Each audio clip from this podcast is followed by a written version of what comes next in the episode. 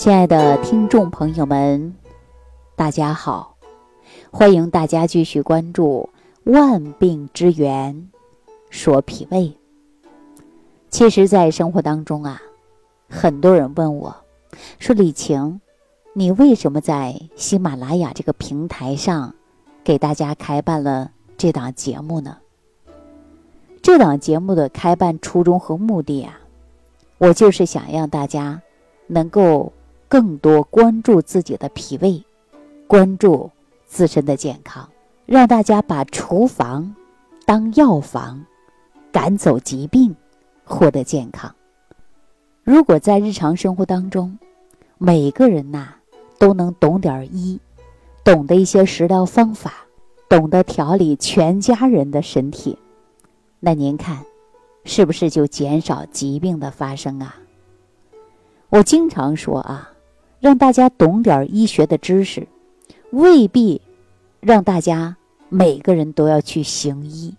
您看《礼记》当中啊，就有这样的记载，说：“君有疾，饮药，臣先尝之；亲有疾，饮药，子先尝之。”我们都知道，《弟子规》有很多话呢，都是从经典当中摘录出来的。所以说，亲有疾，药先尝。那我们现代人就说了：“哎呀，那是药三分毒。那我本来呢是没病的，如果尝了这些药吃了，我会不会中毒啊？” 说没病，我可能都吃出病来了。那我们之前也给大家讲过啊，说学习古文呐，对有一些内容呢，我们可以呢照学；有一些内容呢。我们要学习他的精神就好了。尤其呢，这句话说“亲有疾，药先尝”，这里我们讲的什么道理啊？也就是说，作为家庭的一个成员啊，如果是父母啊，或者是兄弟姐妹啊，或者是孩子啊，谁又是生病了，我们呢，先呐得尝尝这个药。那如果说现代的人敢尝吗？很多人说肯定不敢尝嘛。那是药，又不是一块糖啊！尝尝口味。那我们从这个意思当中啊，就可以理解到了，我们一定要懂一些医理。那过去的人呢，一尝这个药，这药是什么组方，可能都能尝出来。那我们按照现在的人的思想来讲啊，也就是说，作为我们成年人啊，一定要懂点医，而且呢，还要懂一些养生的知识。啊，尤其说是父母健康出了问题，你可以帮助他们。虽然我们不去当医生，但是我们懂得了一些养生之道，就可以提早来预防疾病。那我们说医生啊，在治病的过程中啊，都会尽职尽责，但是也不是医生二十四小时都能陪床的呀，是不是？所以呢，我们一定要懂点医啊，学学养生之道。只有这样，你才能为你的家人保驾护航。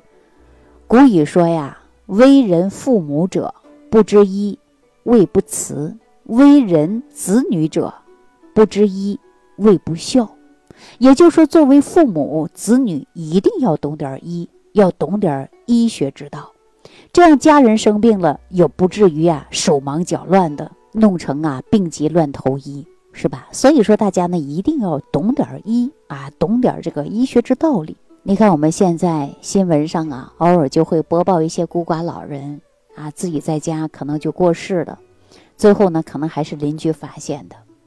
但我们现在的子女呢都比较忙啊，可能无法二十四小时陪伴自己的父母。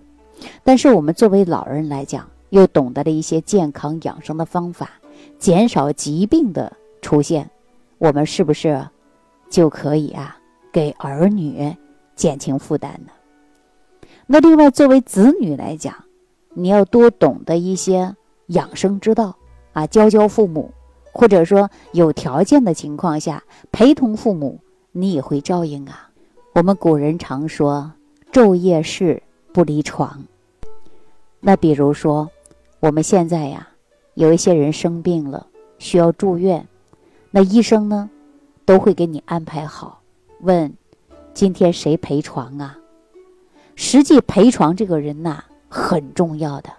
如果说不懂医的，那陪床的时候啊，最多就是给患者呀翻翻身，啊，递个水，穿个衣服，服侍个大小便。那如果说稍微懂点医的人呐，我们就可以从老人的粪便当中判断他的肠道怎么样。你看，有很多人卧床不起的，啊，懂医的人都知道，赶紧呢给老人翻动翻动。如果躺的时间久了，可能会长褥疮，对吧？那如果说再深入了解一下，看看老人大便颜色呀、气味啊，我们都能知道这个老人恢复的什么程度了。如果大便是软的，而且金黄色的，说明这个人康复的就差不多了。如果这个人还是便秘的，或者是大便不成形的、很黏腻的，那说明他的肠道菌群呐还是有问题的。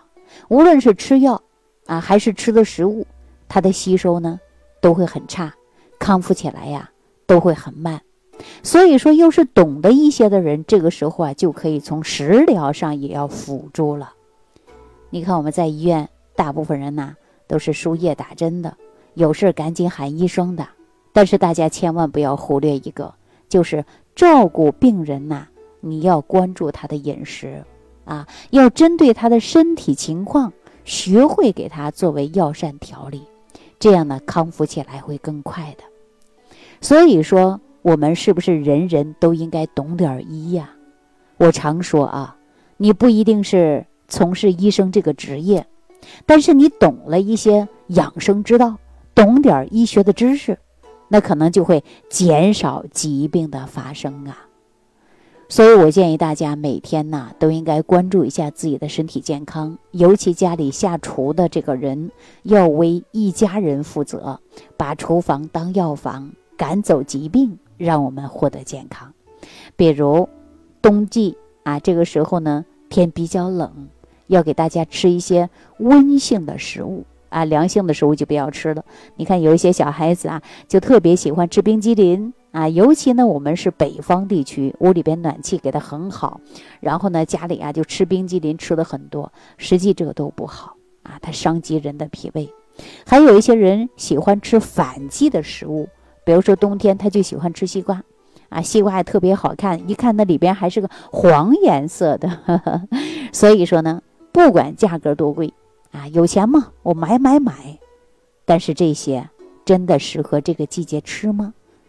所以说大家呀，一定要学一些医学常识，一定要懂得食物的属性，要为你自己的健康负责，也要为您的家人健康负责。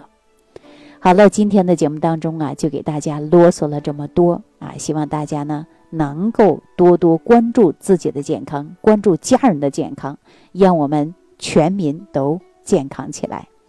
好，感谢朋友的收听。感恩李老师的精彩讲解。如果想要联系李老师，您直接点击节目播放页下方标有“点击交流”字样的小黄条，就可以直接微信咨询您的问题。祝您健康，欢迎您继续收听。